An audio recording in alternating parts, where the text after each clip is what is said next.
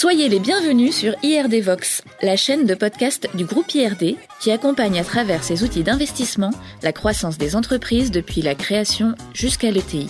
Tous les mois, nous avons à cœur de vous faire découvrir autrement un entrepreneur de la communauté IRD Connect. Son parcours, son entreprise, ses projets, mais aussi ses passions. Dirigeants, dirigeants, nous vous donnons la parole.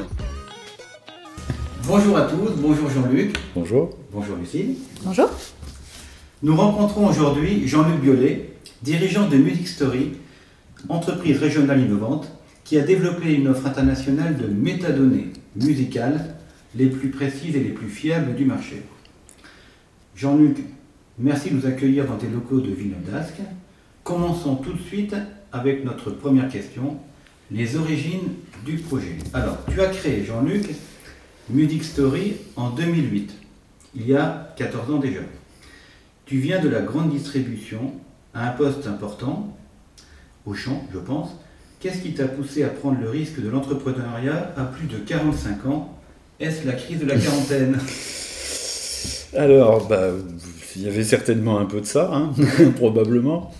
Euh, mais pas que, pas que, je crois, parce que là, ça fait 14 ans qu'on est dans la musique. Je, vous savez, je m'ennuie pas une seconde, je suis bien. Faut croire que c'était quand même mon, mon, mon, terrain et c'est là que je, je, devais aller et je suis très très content d'y être. Donc euh, je pense que c'est pas c'est pas que ça. C'était aussi euh, autre dimension, c'était le, le, fait aussi de de créer et d'entreprendre. Ouais. Parce que quand on a fait toute une carrière de salarié jusqu'à un haut niveau, donc dans des grands groupes comme Auchan, j'étais aussi chez Valeo, chez Dassault.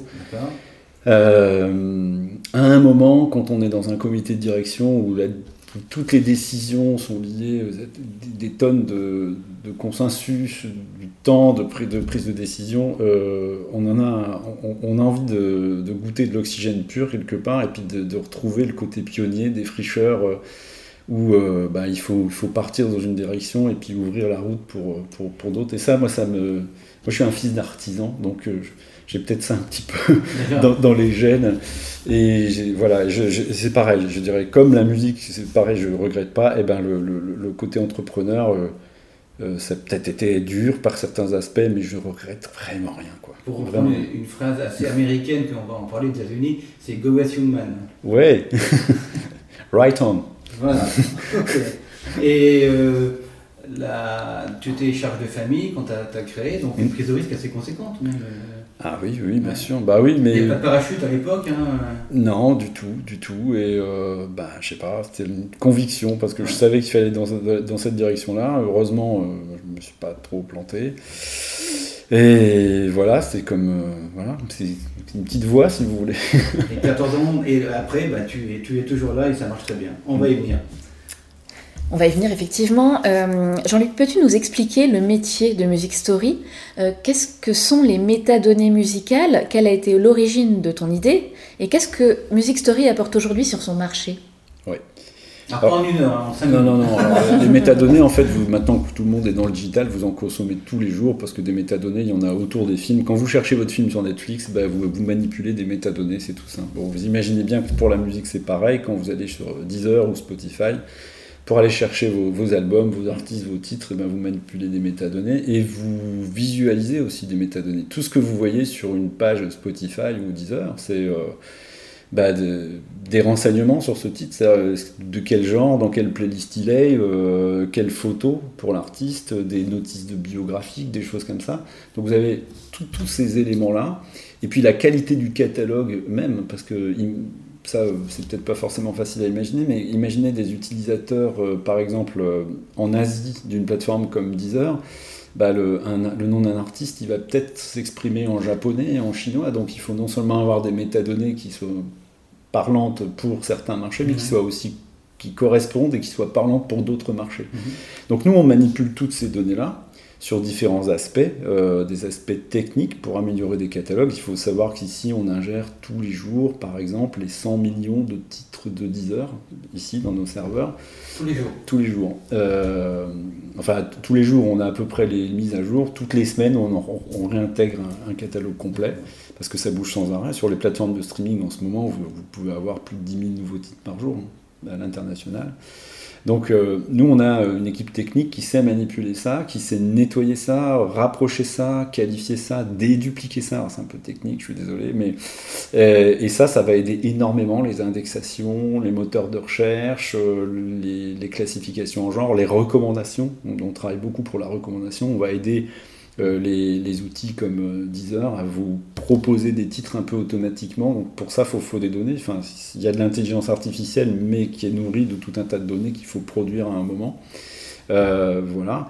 Et puis, euh, je dirais que l'autre aspect important de notre métier, c'est les licences, parce que tous ces contenus associés, que ce soit des paroles de chansons, des textes, des photos, tout ça, il y a des licences. Donc nous, on, on, agrège les aspects légaux, les aspects techniques, les aspects humains aussi quand il faut euh, créer des métadonnées. Aujourd'hui, nous, on a une équipe de 26 personnes, dont une partie est en Malaisie, une partie euh, au Brésil, une partie euh, en Europe aussi. Donc tous ces gens-là, qui sont des spécialistes de musique dans chacun de leurs domaines, en Inde, vont pouvoir nous aider à mieux identifier, classifier, voilà, repérer tous les artistes, etc., qui tournent dans ces domaines-là.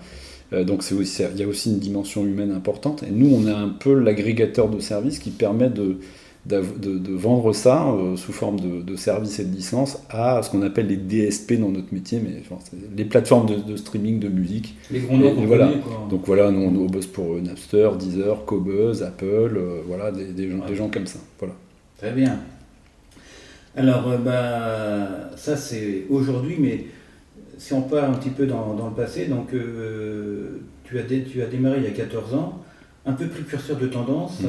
tu as senti le vent tourner dans le domaine de la musique, et à raison, la preuve aujourd'hui, mais n'as-tu pas rétrospectivement la sensation d'avoir créé Music Story un ton trop tôt, mmh. avant l'explosion des plateformes de streaming Et comment, si c'est le cas, as-tu géré ce décalage de timing?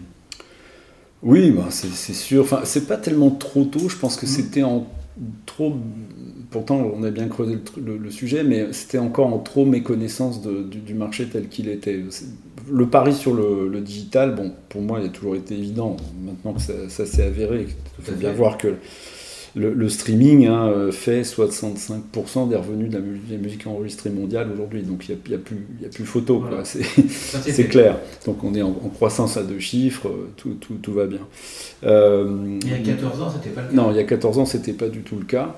Mais quand même, euh, aux, nous, on a des modèles aux États-Unis, on a deux gros concurrents là-bas, qui, où là-bas, il y avait quand même un marché, ça se passait par le satellite, ça se passait par les ventes en ligne de, de produits physiques, etc. Il y avait déjà des besoins de métadonnées, de traitement de métadonnées. Et tu nous, repéré déjà bon, Nous, on avait repéré ça et on s'est un peu, euh, on, on, a pris, on les a pris comme modèle. Et c'est vrai qu'on aurait dû tout de suite partir à l'international.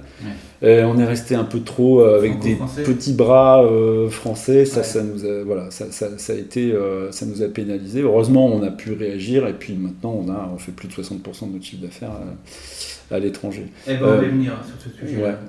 Et par contre, trop tôt, oui, mais en même temps. Ah, trop tôt en France, peut-être. Ouais, en Europe, c'est sûr. Bon, maintenant qu'on a, redressé le tir, c'est bien, mais en même temps, c'est pas mal parce que si vous êtes résilient, euh, si vous, vous, allez chercher l'information, c'est une façon aussi de, de peut-être de tâtonner un peu, certes, mais nous, notre métier, on, on, a constitué une base de 18 millions de titres, donc il faut du temps aussi. C'est-à-dire que euh, ce temps-là, il a été nécessaire pour constituer des assets, enfin des des actifs, si vous préférez, de, de numérique, et, qui, et, de toute façon, il aurait fallu soit un énorme investissement, soit ce temps pour arriver, et ce qui nous a permis de prendre peu à peu la, la, le pouls et la température du marché, de mieux connaître notre, notre réseau, nos clients, nos partenaires.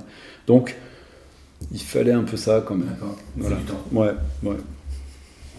Merci. Nous le disions en introduction, Music Story est une TPE qui travaille pour des grands noms euh, du domaine de la musique. Comment est-ce qu'une si petite entreprise, mais qui a tout d'une grande, parvient-elle à se positionner sur un chantier d'une telle ampleur et travailler avec, on le disait, Deezer, Cobuzz, Amazon, Apple? Bah, je, je, Nous, on est sur une niche, hein. même si notre marché est international, euh, quand on se retrouve sur des événements internationaux, finalement, on se connaît un peu tous. Donc, euh, dans ce cas-là, euh, c'est un peu du domaine de l'expertise. Je dirais que c'est surtout ça, c'est que pour bosser avec des gens comme ça, il faut juste être euh, très bon à ce qu'on fait. c'est pas modeste hein, ce que je dis, mais il faut être bon à ce qu'on fait. Il faut être. nous, on ne fait que des, du traitement de, de, musique et on est assez unique dans le domaine et on est reconnu comme tel. Notre réputation grossit et donc du coup, il n'y a pas, il a pas 36 solutions. Voilà, donc on après, on est encore en compétition euh, avec nos concurrents historiques, mais on a rajouté beaucoup de, palettes de services qui fait qu'aujourd'hui, euh, on peut travailler pour tout acteur de l'industrie musicale, euh, plateforme de streaming, mais aussi, récemment, on a fait un partenariat avec la SSM, dont on a pas mal parlé. Donc on voit bien que nos, nos services, ils ont une valeur ajoutée aussi pour l'amélioration de la collecte des droits, par exemple. Donc c'est, je pense que c'est principalement de faire ce qu'on fait, le faire bien et toujours apprendre. Quoi. Votre expertise est connue et reconnue. Voilà, c'est ça. Voilà. Pour autant, donc, euh, toi, tu es à Vinodasque, euh, parc du Carrousel, et comment tu te fais connaître aux États-Unis où il y a des bons clients? Est-ce que tu as des bureaux là-bas, à New York, euh, ou pas? Non, du tout. on a un business développeur qui est même pas 100% musique story, qui est basé en Californie. Euh, qui est salarié ou pas salarié? Donc, qui, est, freelance, donc, qui est freelance, qui ne travaille pas que pour nous. donc, et c'est tout. Mais euh, on est présent dans des événements un peu clés. Et ça, ça compte beaucoup parce que dans, dans, notre monde à nous, qui est un petit monde même à l'international, très très centré sur les États-Unis, ce qui est important, c'est il a fallu, euh, je crois que c'est en 2015, il euh, faut prendre la petite valise et puis y aller tout seul. et puis voilà. T'es parti où alors À Nashville. À Nashville. c'était mon premier. voilà. Et à Nashville, c'est bien? À Nashville, c'est. Le berceau de la musique. Nashville, c'est fabuleux. C'est fabuleux. Bon, voilà. Mais je ne vais pas, je vais pas prendre trop de temps parce que là, on, on fera un podcast dédié à Nashville. D'accord. Ah Donc c'est parti à Nashville, voilà. Mais euh, après, quand, bah, pareil, quand vous, vous n'avez pas forcément l'expérience et pas forcément tout le produit, mais vous avez la volonté, vous avez ça, les Américains respectent beaucoup le fait qu'on vienne et qu'on travaille et, et, que tu reviennes et reviennes. Voilà, et, qu'on revienne et qu'on se fasse connaître. Et du coup, dans certains événements comme euh, euh, le, CES à Las Vegas, où finalement la musique est assez présente aussi, mais la musique plutôt du côté technique. Musique Biz, c'est plutôt la, Nashville, c'est plutôt l'industrie musicale. Mais après d'autres événements aussi, Midem à Cannes, hein, euh, il y a la France aussi. Ah voilà.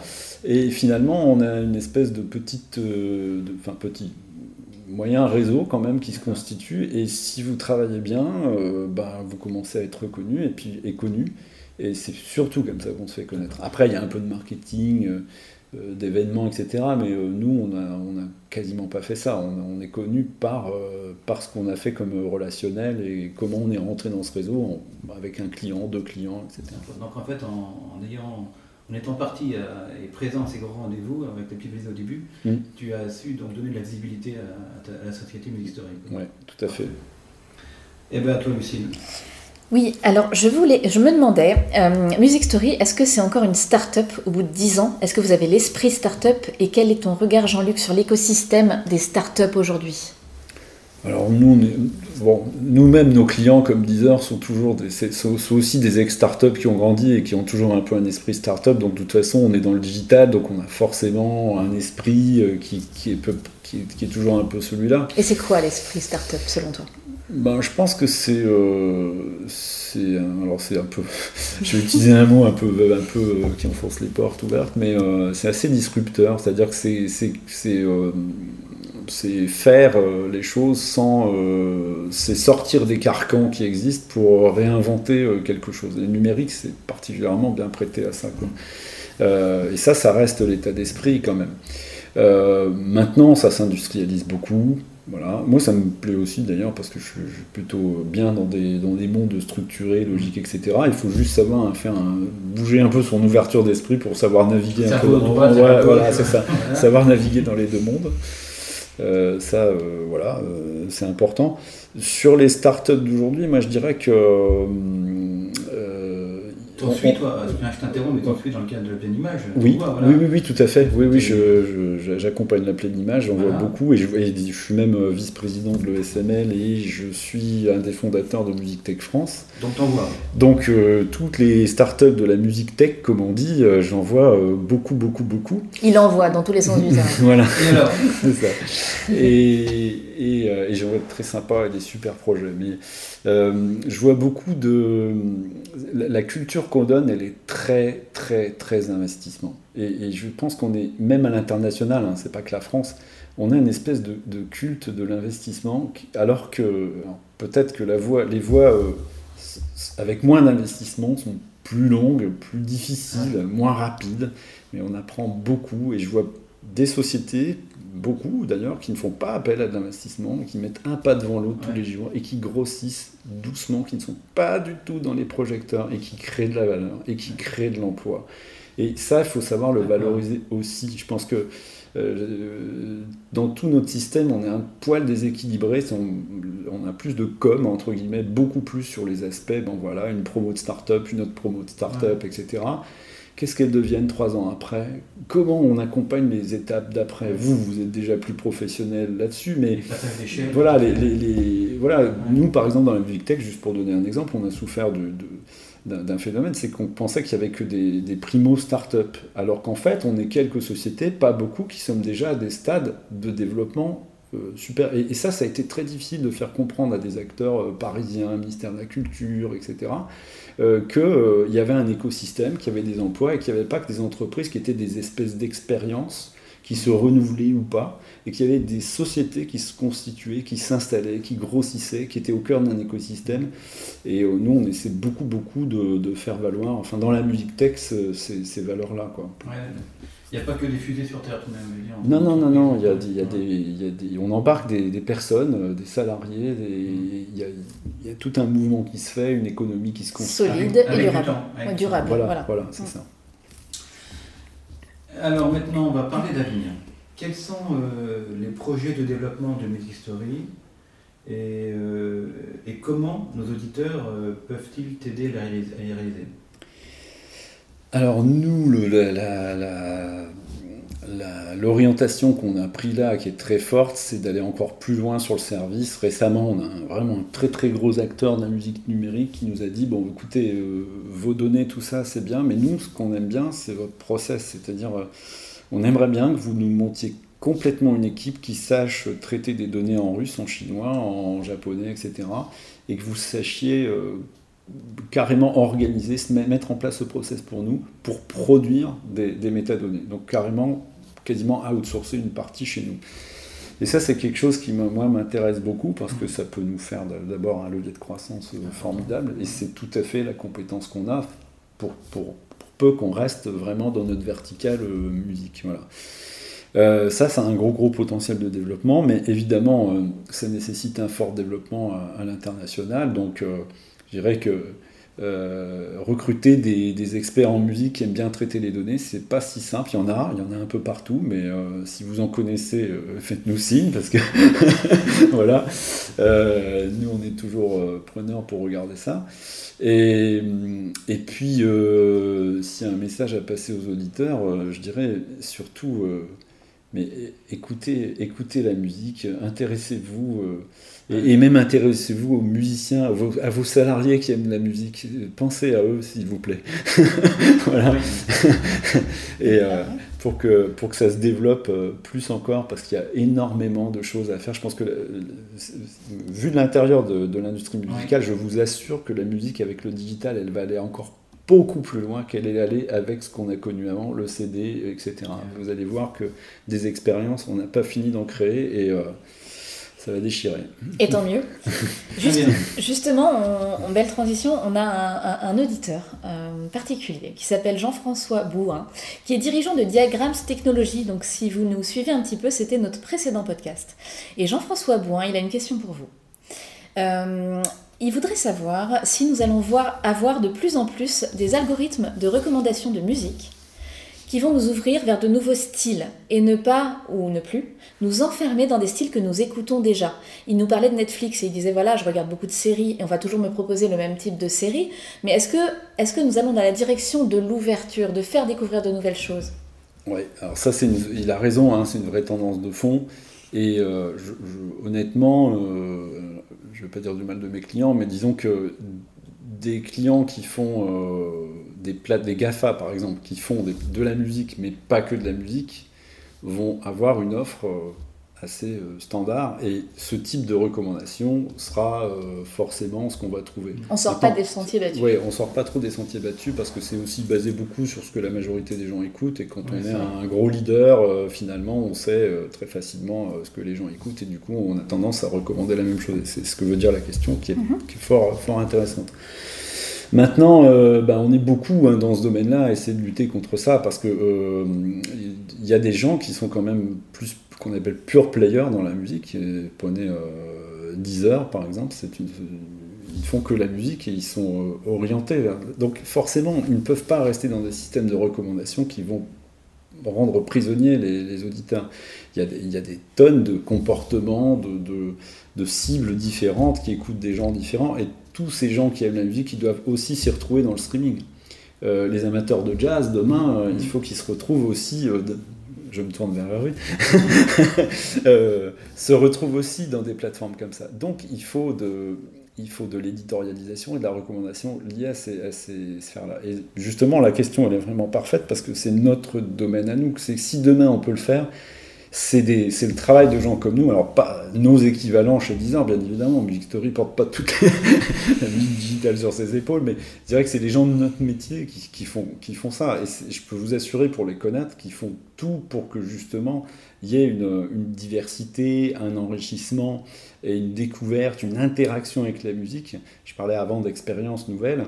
Euh, je pense que tout ce qu'on va voir arriver, ben, ce sera aussi. Euh, je pense qu'aussi, il faut, les majors, les labels, tout ça, elles sont attachés à ça parce qu'il y a du répertoire. Euh, euh, donc, euh, on, verra, on verra des choses dans ce domaine-là. Donc, moi, je reste assez optimiste par rapport à ça. Je pense qu'on saura proposer de la valeur, y compris pour des amateurs de musique très sur des domaines précis, comme le métal, par exemple. On en parlait tout à l'heure.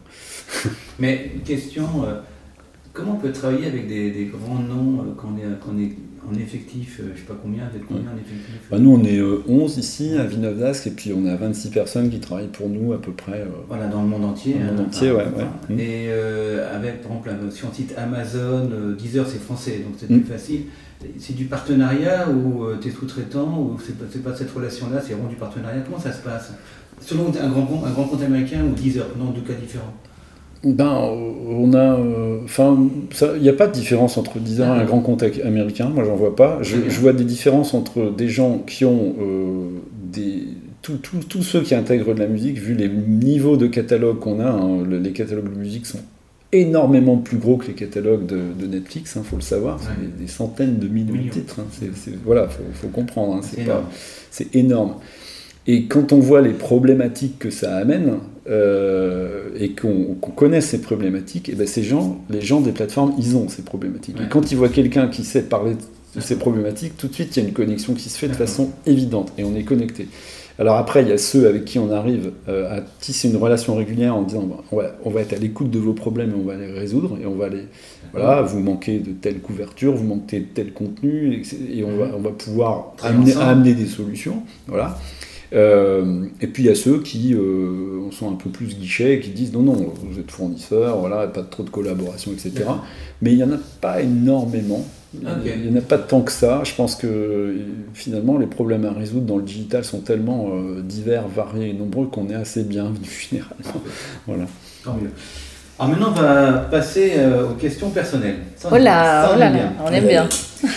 Alors, mon cher Jean-Luc, quel a été ton plus grand coup de bol dans ta vie professionnelle Alors, coup de bol, euh, je sais pas. Euh, moi, ce que j'ai rencontré au début de Music Story euh, quelques personnes clés, comme ça, qui ont, qui ont misé sur ma bonne tête.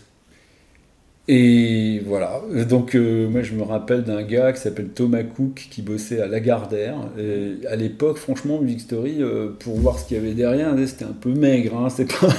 Fallait vraiment m'écouter et voir la projection que j'en faisais. Et voilà, lui, euh, c'est genre de gars comme ça, plus jeune que moi, hein, Thomas, un gars voilà, très plein d'allant, très bonne position, qui voilà, dit ok, on, y va. On y va quoi. Voilà. et ça, c'est. D'accord. Alors, c'est pas un coup de bol, mais c'est une rencontre, une rencontre décisive. Voilà. J'en ai eu quelques-unes, et franchement, j'ai réfléchi, j'ai vu cette question, je me suis dit, mais. Euh, je n'arrive pas à définir ça autrement qu'une succession de, personnes qui m'ont marqué et qui ont vraiment à chaque fois été euh, déterminantes. Et, voilà. et, le flair. Oui, le flair. ça va un peu avec. Après, bon, tu as su convaincre aussi. Oui, bien sûr. Bien Ce n'est pas que de la chance. Ça, va avec. ça va avec. Et alors, extrême inverse, est-ce que tu pourrais nous partager un échec, mais qui t'a permis au final de progresser? Je pense que tout entrepreneur connaît des échecs. Oh bah, moi, je pense que mon échec, il est, il est je pense que les, les, entrepreneurs vont reconnaître ça à, fond. Euh, moi, je suis monocréateur. Et monocréateur, ça peut être génial, mais ça peut être une malédiction. C'est-à-dire que quand vous êtes deux, vous êtes challengé tous les soirs. Quand vous êtes seul, vous êtes seul.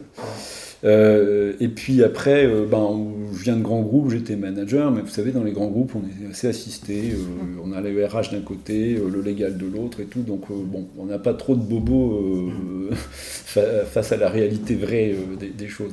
Bon, là, moi, il m'a fallu, portant tous les enjeux de la boîte un peu sur mes épaules, il m'a fallu du temps pour, pour me détendre un peu et pouvoir m'entourer. Et je dirais que je me suis planté au début parce que euh, j'arrivais pas à bien m'entourer parce que je faisais tout, je portais tout. Je, C'était euh, parce qu'on voulait, je voulais bien faire, bien mhm. sûr, c'est toujours comme ça, mais à un moment, il faut, euh, il faut faire, faire apprendre aux personnes, parce que nous, on est dans un domaine aussi, on va pas recruter des gens qui, qui, qui sont tout formés à ce qu'on fait, donc il faut les, il faut les former mais il faut surtout leur faire confiance. Voilà, ça c'est très important. il faut lâcher prise par rapport à ça, s'entourer, faire. Et alors la récompense ultime de ça, c'est bien comme ça on parlait de positif après un échec, c'est que une fois qu'on a réussi à faire ça, la, force, la dynamique que vous aviez seul, vous l'avez en collectif. Et alors ça, c'est un panard, mais je peux pas. c'est fabuleux, quoi. Et c'est pas facile, c'est pas facile. Il faut vraiment se planter pour, pour se, faut se taper la tête contre le mur, puis dire non, non, je me suis pas assez remis en question. Euh, parce qu'aujourd'hui, quand on recrute, on a des. Moi, j'ai l'âge que j'ai, mais il y a des jeunes qui arrivent qui ont des façons de penser très différentes. Il faut vraiment se retourner pour euh, leur donner confiance, avoir leur. C'est très, très, très, très, très important. Ça, faut savoir le faire. Euh, je pense on voilà, j'ai à peu près réussi à le faire parce que maintenant, aujourd'hui, ça a l'air de porter un peu, un peu sans moi. Donc euh, voilà, mais c'était vraiment une des expériences les plus euh, difficiles au départ, mais qu'on a bien transformé après. Quoi. Voilà. Et ben justement, dans la lignée de, des expériences humaines, euh, quelle expérience humaine marquante euh, a compté dans ta vie d'entrepreneur? Oh, bah, Il n'y a que ça. Alors, ce que je viens de vous dire, c'est déjà c'est que de l'humain. Même mon coup de bol, il est humain. Euh, voilà. L'humain, l'humain. L'humain, l'humain, quoi. Non, mais après, il y en a tellement. Mais par contre, récemment, on en a eu une stagiaire euh, qui est venue de, 19 ans avec une patate euh, pas possible, qui est musicienne et qui est euh, voilà, qui est qui est partie là cet été à Istanbul, etc. Et qui est revenue et qui est pas dit ouais j'aimerais bien tenter. Il y a une école à Paris qui s'appelle l'EMIC euh, management des industries culturelles, mais il y a un peu le Graal dans notre métier, c'est Berkeley. Berkeley, c'est ah, l'école, vraiment. Ah oui, ça oui. Et elle dit, tu pourrais pas me, tu pourrais pas me m'aider à rentrer à Berkeley? Je dis, je fais, ouais, moi je crois que tu peux le faire, parce que la connaissance, j'étais convaincu qu'elle pouvait le faire. et donc, en tant que musicienne euh, Non, non, en tant qu'industrie musicale, pas, pas musicienne. Mais bon. Non, non, mais c'est déjà, c'est déjà bien, c'est déjà bien. Et donc, euh, voilà, moi je ne me suis pas démonté. On a fait notre recommandation à parce que Berkeley, ils ont une antenne en, Espagne. Maintenant, c'est à Boston, hein, normalement. Et, euh, et, là, là le, elle a été prise. Oh là et là. voilà, là, ah, c'est la grande récompense. Là, euh, ça, c'était. Ouais, ouais, ça, moi j'étais très très très euh, ah, content parce qu'en plus euh, bon quelqu'un de très jeune euh, très voilà super. elle a une belle carrière devant voilà et là tu as fait ta part pour l'aider à ouais tout à fait. c'était c'était vraiment très très très réjouissant et très satisfaisant. Merci de partager ça avec nous. Justement quelle est la valeur la plus précieuse pour toi dans la vie? Ah là, ça, ça moi j'ai du mal parce que moi je suis un besogneux de fond alors. Le travail Donc, le euh, travail. Non mais au-delà du travail, euh, moi, je, moi je, pense franchement, avec le temps, c'est la valeur ajoutée. C'est-à-dire, euh, en gros, euh, c'est d'amener, c'est de prendre les choses à un point et de les emmener à un autre, en individuel ou en collectif, qu'importe, mais c'est de tirer les choses vers le haut.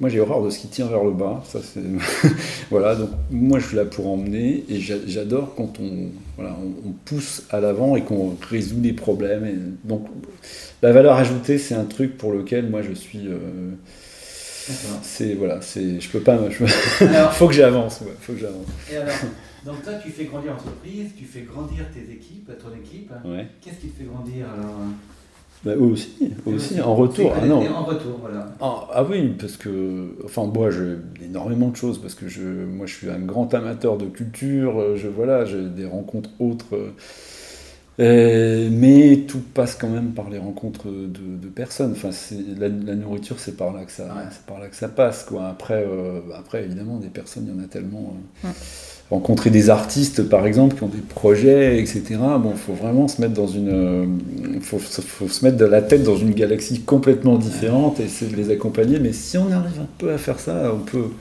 c'est des leviers d'ouverture d'esprit absolument extraordinaires. beaucoup de curiosité, oui, beaucoup d'ouverture. J'aime beaucoup la, jeunesse aussi. Ouais. Voilà. Euh, c'est à moi, je pense, hein, Lucille. Oui, oui. Quelles sont tes passions dans la vie? Ben, J'en connais une déjà, la musique. Ah oui, ça, ça c'est fabuleux. C'est que la, la, preuve que je dois être dans mon élément, c'est qu'après 14 ans, vous voyez, euh, j'en ai fait mon métier, mais je vraiment pas vous dire que j'en ai marre. Au contraire, je dirais que le week-end, pour moi, c'est donc l'occasion de redécouvrir d'autres choses. Et puis d'en pratiquer, parce que moi, je suis comme Hervé d'ailleurs. je suis musicien, donc euh, euh, on a une petite, petite euh, formation ici dans la région et ça me permet de jouer. Ça aussi, c'est des échanges absolument formidables. Donc, mais alors, si on va jusqu'au bout des passions, j'en ai une autre. vraiment une autre. Hervé, c'est tout. Hein. Moi, c'est le jardin. Voilà. Ça, là, jardiner. magnifique jardin. Magnifique jardin. D'accord, bah, modestement, mais disons que. Japonais, entre autres. Oui, oui, oui, il y a un peu de tout. Il y a de l'exotique, japonais euh, mixed border, des choses comme ça. Voilà. Ouais. On reste dans la créativité. Ah, tout le temps. Alors, question supplémentaire, t'es pas trop embêté par la sécheresse actuelle ou ça va? Si, si, si, si, si, si, si, si, Là, je, ah, viens de faire faire des, du terrassement justement dans mon jardin pour structurer un peu plus on a remis un peu de gazon et là, euh, comme c'est une période fragile, là où je pense un peu. Heureusement, je, récupère de l'eau de pluie pour arroser, donc je ne.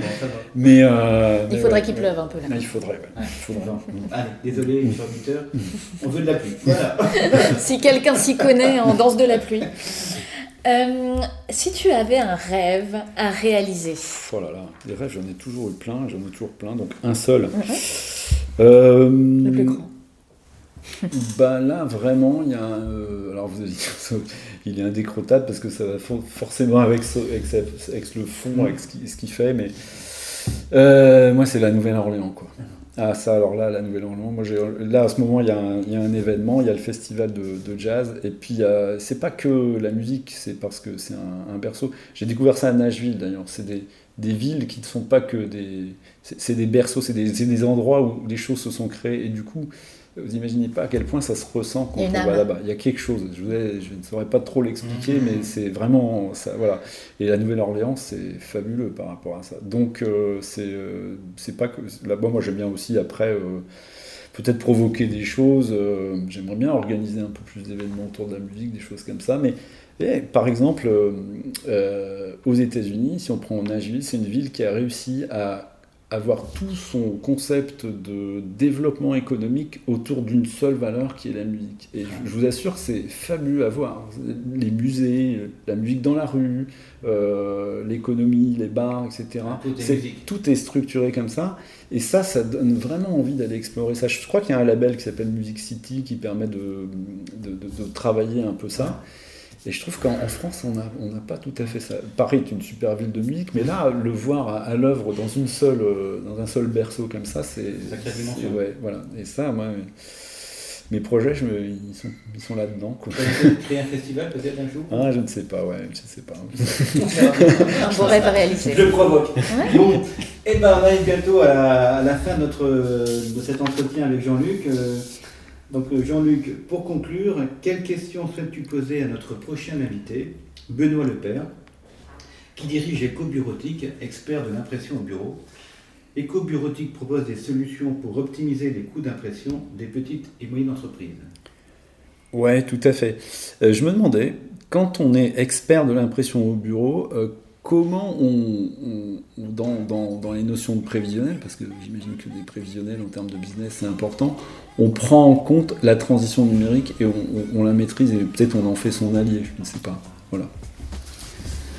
Très bonne euh, question. On ne manquera pas de lui la poser. Merci Jean-Luc de nous avoir éclairé et inspiré sur ton parcours, tes rêves et ton métier. À bientôt sur IRD Vox. Un, un grand plaisir. Merci beaucoup. Merci Jean-Luc. Au revoir. Au revoir.